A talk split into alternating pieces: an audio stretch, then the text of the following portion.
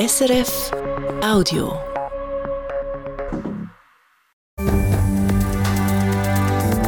SRF 1, jetzt mit dem Regionaljournal. Regionaljournal Zürich Schaffhausen. Auch Politikerinnen und Politiker im Kanton Zürich kommen immer häufiger Hassbotschaften über. Typische Beispiele sind Sachen wie ich weiß, wo sie wohnen, ich weiß, wo ihre Kinder in die Schule gehen, sie werden ihres Blaue noch erleben, etc. Die Zürcher Regierungsrätin Jacqueline Fehr will die Betroffenen weiterhin unterstützen.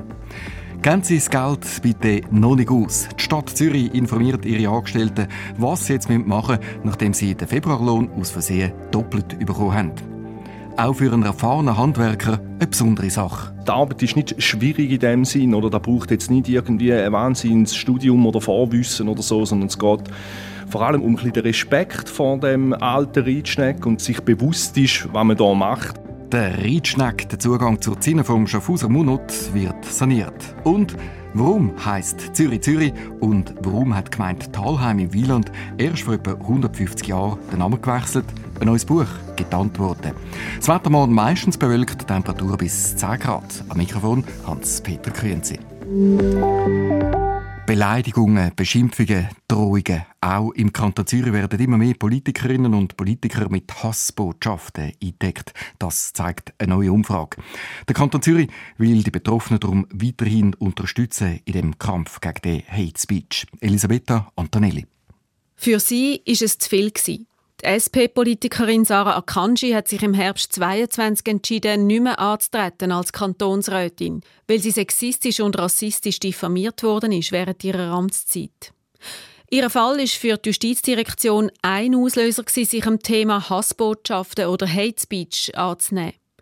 Aber es hat auch anders gegeben, wo die Justizdirektorin Jacqueline Fehr beschäftigt hat wo es im Jahr 2021 darum gegangen ist, Frauen für die Gemeinspolitik zu motivieren, sei immer wieder eine Frage aufgekommen. Kann ich das überhaupt aushalten? Tue ich mir das an? Tue ich das der Familie an? Kann ich das verantworten? Und das sind Hinweise darauf, dass unsere Demokratie letztlich durch diese Formen von Aggression gefördert ist, indem sich Leute gar nicht mehr für Politik zur Verfügung stellen. Darum hat die Justizdirektion mit einer Umfrage herausfinden, wie Politikerinnen und Politiker im Kanton Zürich Hass erleben. Hass auf den sozialen Medien, per Mail oder auf dem persönlichen Weg. Die Ergebnisse dieser Studie sind jetzt da. Jeder Dritte oder jede Dritte im Amt ist mit Hass konfrontiert. Die Autorin der Studie, Joel Albrecht, ordnet ein. Das heisst sie, dass ein substanzieller Anteil der Politikerinnen und Politiker im Kanton Zürich von so Hate Speech Erlebnis konfrontiert ist und dass man das durchaus muss ernst nehmen, weil Betroffenheit eben auch groß ist. Betroffen sind Politikerinnen und Politiker immer häufiger von so Hassbotschaften, sagt Jacqueline Fehr, die selber seit über 30 Jahren politische Ämter hat. Aus meiner persönlichen Sicht hat es massiv zugenommen, sowohl in der Form wie auch in der Intensität. Das hat sicher auch etwas mit der Anonymität der sozialen Medien zu tun. Aber ganz grundsätzlich ist da eine Schwelle abgesenkt worden, wahrscheinlich auch über die sozialen Medien, wo sich auch in Mail- oder Briefzuschriften äußern oder sogar auch in sehr direkt persönlichen Angriffen. Diese Angriffe sind teilweise hart. Typische Beispiele von sehr harten Betreuungen wo ich auch allen empfehle, sich dann bei der Polizei zu melden. Das sind Sachen wie, ich weiß, wo sie wohnen, ich weiß, wo ihre Kinder in die Schule gehen, ähm, sie werden ihres Blaue noch erleben, etc. Es gibt aber auch mildere Formen, wie Jacqueline Fehr sagt, die sich beispielsweise auf die Kleider beziehen. Aber auch diese Beleidigungen können den Politikerinnen und Politikern zusetzen, wie die Umfrage gezeigt hat. Weil von denen, die in den letzten zwölf Monaten Hate Speech erlebt haben, hat sich schon ein Drittel überlegt, mit der Politik aufzuhören. 1680 Politikerinnen und Politiker auf Kantons- und Gemeindeebene können an dieser Umfrage mitmachen. 660 haben Antwort gegeben. Vier von zehn, das ist laut dem Bericht eine höhere Quote. Ausgekommen ist bei der Studie auch, dass bei den befragten Frauen und Männern etwa gleich häufig betroffen sind, wie Joel Albrecht präzisiert. Häufiger erleben die Leute Hass, die schon länger politisieren. Und zudem zeigen sich auch gewisse Hinweise darauf, dass nicht alle Parteien gleich betroffen sind. Die am linken und die am rechten Spektrum werden häufiger beschimpft und beleidigt als die, die in der Mitte oder als Parteilose politisieren. Der Kanton will die Betroffenen weiterhin unterstützen im Kampf gegen Hate Speech. Zum Beispiel, dass sie Kostengutsprache haben für eine Beratung von einem Anwalt oder die Vorfälle an einer offiziellen Stelle melden. Stadt Zürich und die Zürcher Kantonalbank reagieren auf die Lohnpanne, nachdem gestern bekannt worden ist, dass alle 30.000 Angestellten von der Stadt den Februarlohn doppelt bekommen haben, hat die Verwaltung heute über das Internet alle Mitarbeiterinnen und Mitarbeiter über das weitere Vorgehen informiert. Unter anderem heißt es in dieser Mitteilung, geben Sie das doppelt bezahlte Geld nicht aus, unternehmen Sie vorläufig nichts. Auch bei der Zürcher Kantonalbank ist unterdessen klar, was sie jetzt unternimmt. Alle städtischen Angestellten kommen von der CKB eine Rechnung mit samt QR-Code über. Damit können sie das Geld dann zurückzahlen. Außerdem hat die CKB eine Hotline für die städtischen Angestellten eingerichtet, falls sie noch Fragen haben. Knapp 300 Häuser sind in der Stadt Zürich im letzten Jahr verkauft worden, vor allem Mehrfamilienhäuser. Käufer sind häufig private Firmen, Verkäufer sind vor allem Privatpersonen. Das ist eine Entwicklung, die es schon seit ein paar Jahren gibt, wie es in einer Mitteilung von Statistik Zürich heisst. Mit einem Anteil von 33 Prozent sind Privatfirmen zum ersten Mal die grösste Gruppe der Liegenschaftenbesitzer. Gemeinnützige Eigentümer, also Genossenschaften und Stadt, kommen zusammen auf 25 Prozent. Was die neue Statistik auch noch sagt, Bodenpreise sind im letzten Jahr nicht mehr gestiegen. Verglichen mit vor 15 Jahren sind sie aber dreimal höher. Ein 33-jähriger Mann hat sich bei einem Arbeitsunfall gestern Abend schwer verletzt. Er ist kurz vor Mitternacht mit Servicearbeiten an einer Locke beschäftigt gewesen. Plötzlich ist ein sogenannter Lichtboden entstanden, meldet die Kantonspolizei Zürich. Durch das hat er sich schwere Verbrennungen zugezogen. Er ist dann mit einem Rettungsauto ins Spital gebracht worden.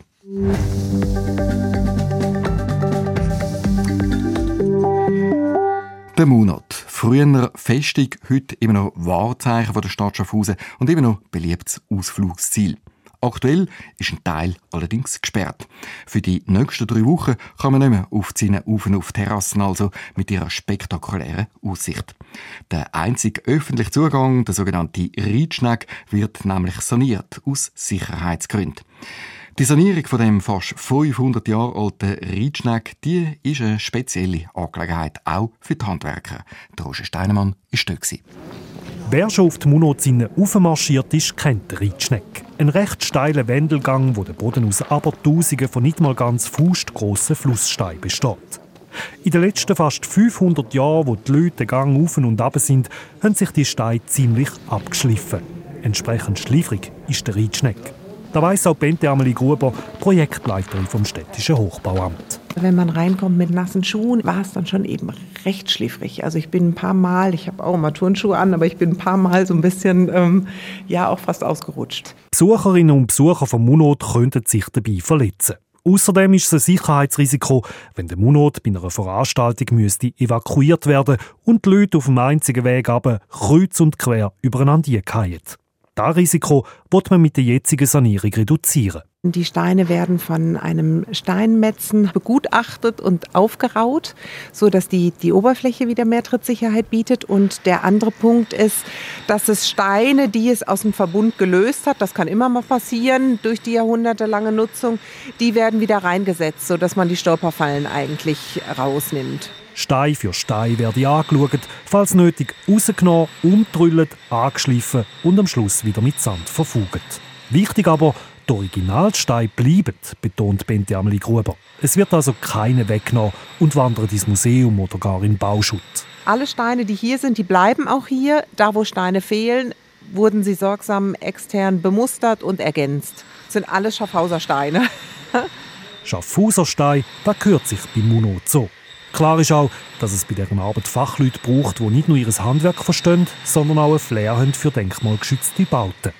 Bei Medi Stähli ist das der Fall. Er bezeichnet sich selber als Steinrestaurator und ist Schaffhauser.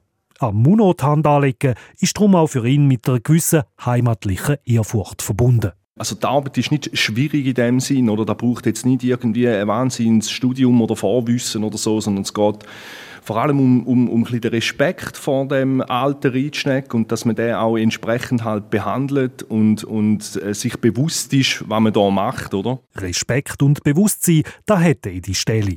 Da hört man auch raus, wenn er erklärt, dass seine Arbeit nicht ganz unproblematisch sei.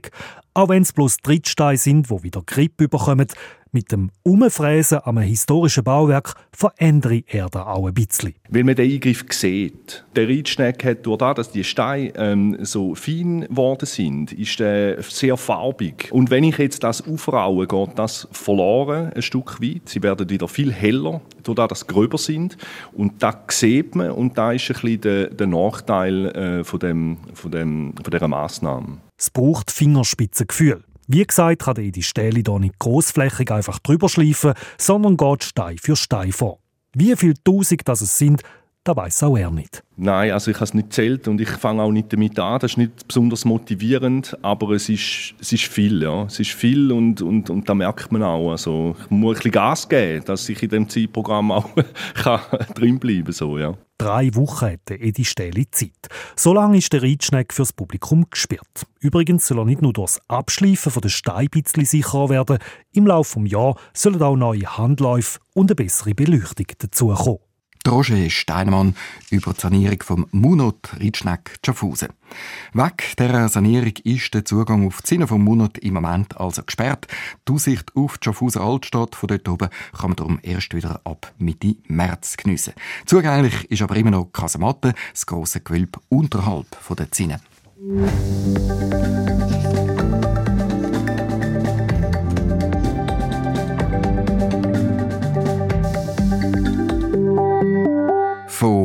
Von A wie Anhalden bis Z wie Zwinghof. Im Kanton Zürich gibt es 160 Gemeinden und hunderte von Siedlungen. Total gibt es etwa 2000 verschiedene Orts- und Siedlungsnamen. Eine Germanistin hat jeder von diesen 2000 Namen untersucht. Was bedeutet der Name? Woher kommt er? Das Ganze gibt es neu in Buchform. Ich habe das Buch angeschaut, zusammen mit dem SRF Mundart-Spezialist André Perler. Angefangen haben wir mit der grössten Gemeinde, mit der Stadt Zürich, also die Frage darum, warum heißt Zürich eigentlich Zürich? Zürich ist ganz sicher ein, ein keltischer Name, hat vermutlich ursprünglich so etwas wie Turikon oder so geheissen. Und da gibt es zwei mögliche Deutungen dazu. Einerseits könnte es die Siedlung sein von einem Turos, also von einer Person, die Turos geheissen hat, und dann mit der Endung Ikon, Siedlung vom Turos. Oder aber in dem Tour äh, Vordran steckt ein alter Flussname. Das äh, müsste der Turos oder Tura sein, was wahrscheinlich ein Nebenarm von der Sil bedeutet hat. Und dort ist auch der Anfang von der Stadt Zürich. Dort ist die erste Siedlung gelegen. Und jetzt reden wir von welcher Zeit, also wo der Name sich langsam etabliert hat? Also, wo man in der heutigen Schweiz noch keltisch geredet hat, das war äh, vor über 2000 Jahren, bevor ähm, die Römer daher gekommen sind und man hat auf romanische Sprache reden. Also das muss vor über 2000 Jahren sein. Dann gehen wir jetzt von der grössten Stadt, von der grössten Gemeinde, ein bisschen in den Kanton raus.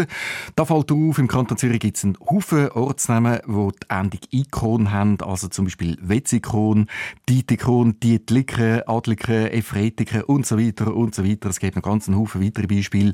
Warum die vielen Ikons? Das ist wirklich ein bisschen typisch für den Kanton Zürich, aber äh, es gibt auch Ikonnamen in anderen Regionen von der, vom Mittelland, von der Deutschschweiz. Ähm, in diesem Ikon steckt eigentlich noch eine viel längere Ableitung von Ortsnamen, was es eben ganz viele Ortsnamen gibt. Ähm, das ist äh, eine germanische, eine, alemannische Endung. Inghofun heisst das äh, ursprünglich. Und Inghofun ist eigentlich eine doppelte ähm, Endung. Ing heisst äh, bei den Leuten von und Hofun ist bei den Höfen. Also Ing Hofun heisst bei den Höfen von den Leuten von. Und jetzt ist natürlich die Frage, von was? Und der steckt eben meistens vor dran oder fast ging vor dran an Personennamen. Sagen wir jetzt zum Beispiel bei Wetzike, Wetzikon, an Wetzo. Da hat es also einen Wetzo gegeben, der hat einen Ort gegründet oder ist der Dorfchef oder so etwas gewesen. Und da hat man gesehen, das ist Wetzinghofen, also bei den Höfen der Leute vom Wetzo. Und aus dem Wetzinghofen hat es mit der Zeit, äh, und das ging, wenn man das ging um ausspricht, der Name, dann verschleift sich das ein bisschen und dann redet man irgendwann von Wetzikon oder im Dialekt von Wetzike. Gehen wir zurück zum Buch. Es geht da nicht nur um Ortsnamen, sondern auch um Siedlungsnamen. Im Ganzen sind es nicht weniger als 2000 so Namen, die da behandelt werden, die da gegründet werden. Wie geht man da eigentlich vor, wenn man da so die Herkunft von so einem Namen herausfinden will? Ganz wichtig sind alte Belege in uralten Quellen, weil die Namen sich zum Teil eben stark verändert, wie man bei Wetzigen von Wetzinghofen äh, sieht. Also da muss man so weit zurückgehen in den Quellen wie möglich. Das sind zum Teil über 1000 Jahre alte Quellen, häufig aus Klöstern oder aus alten Dokumenten, irgendwelche Urkunden oder, oder so.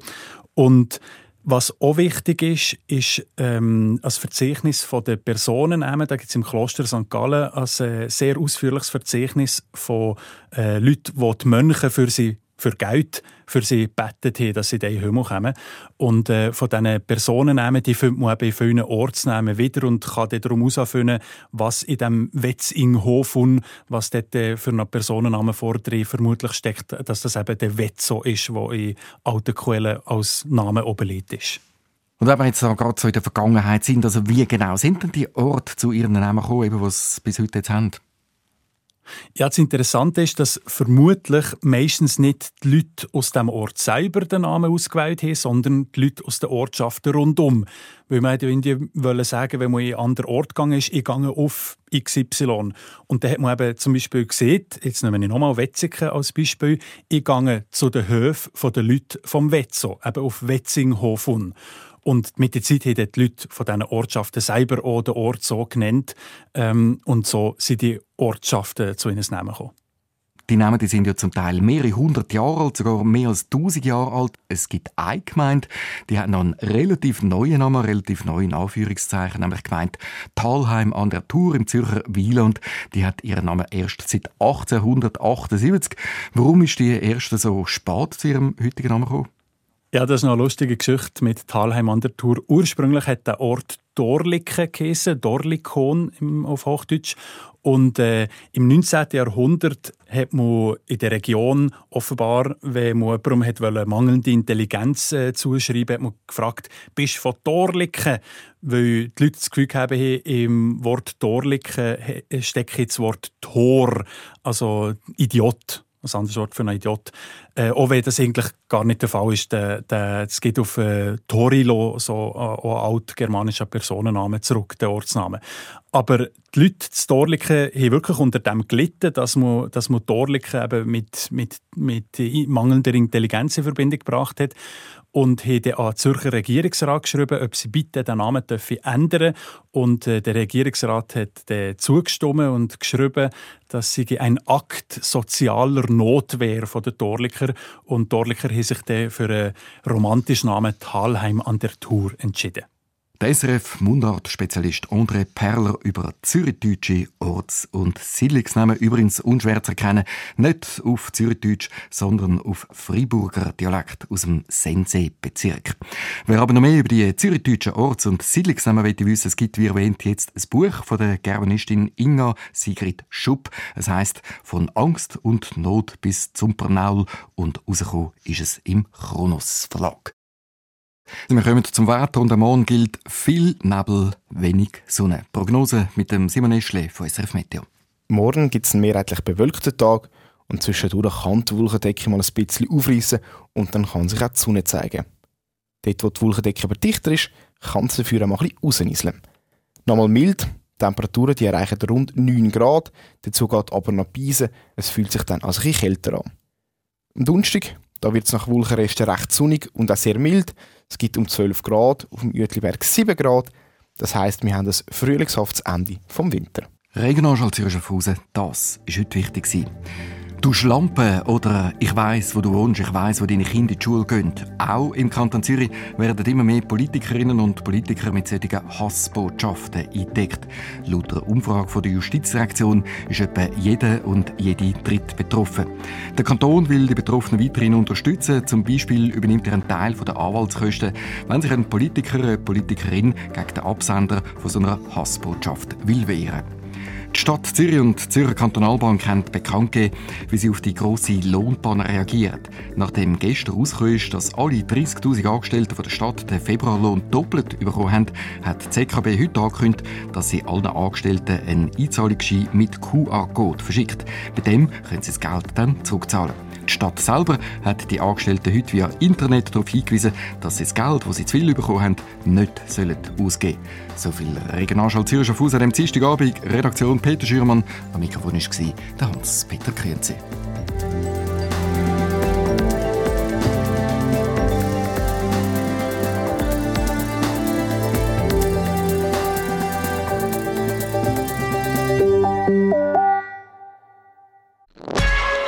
War ein Podcast von SRF.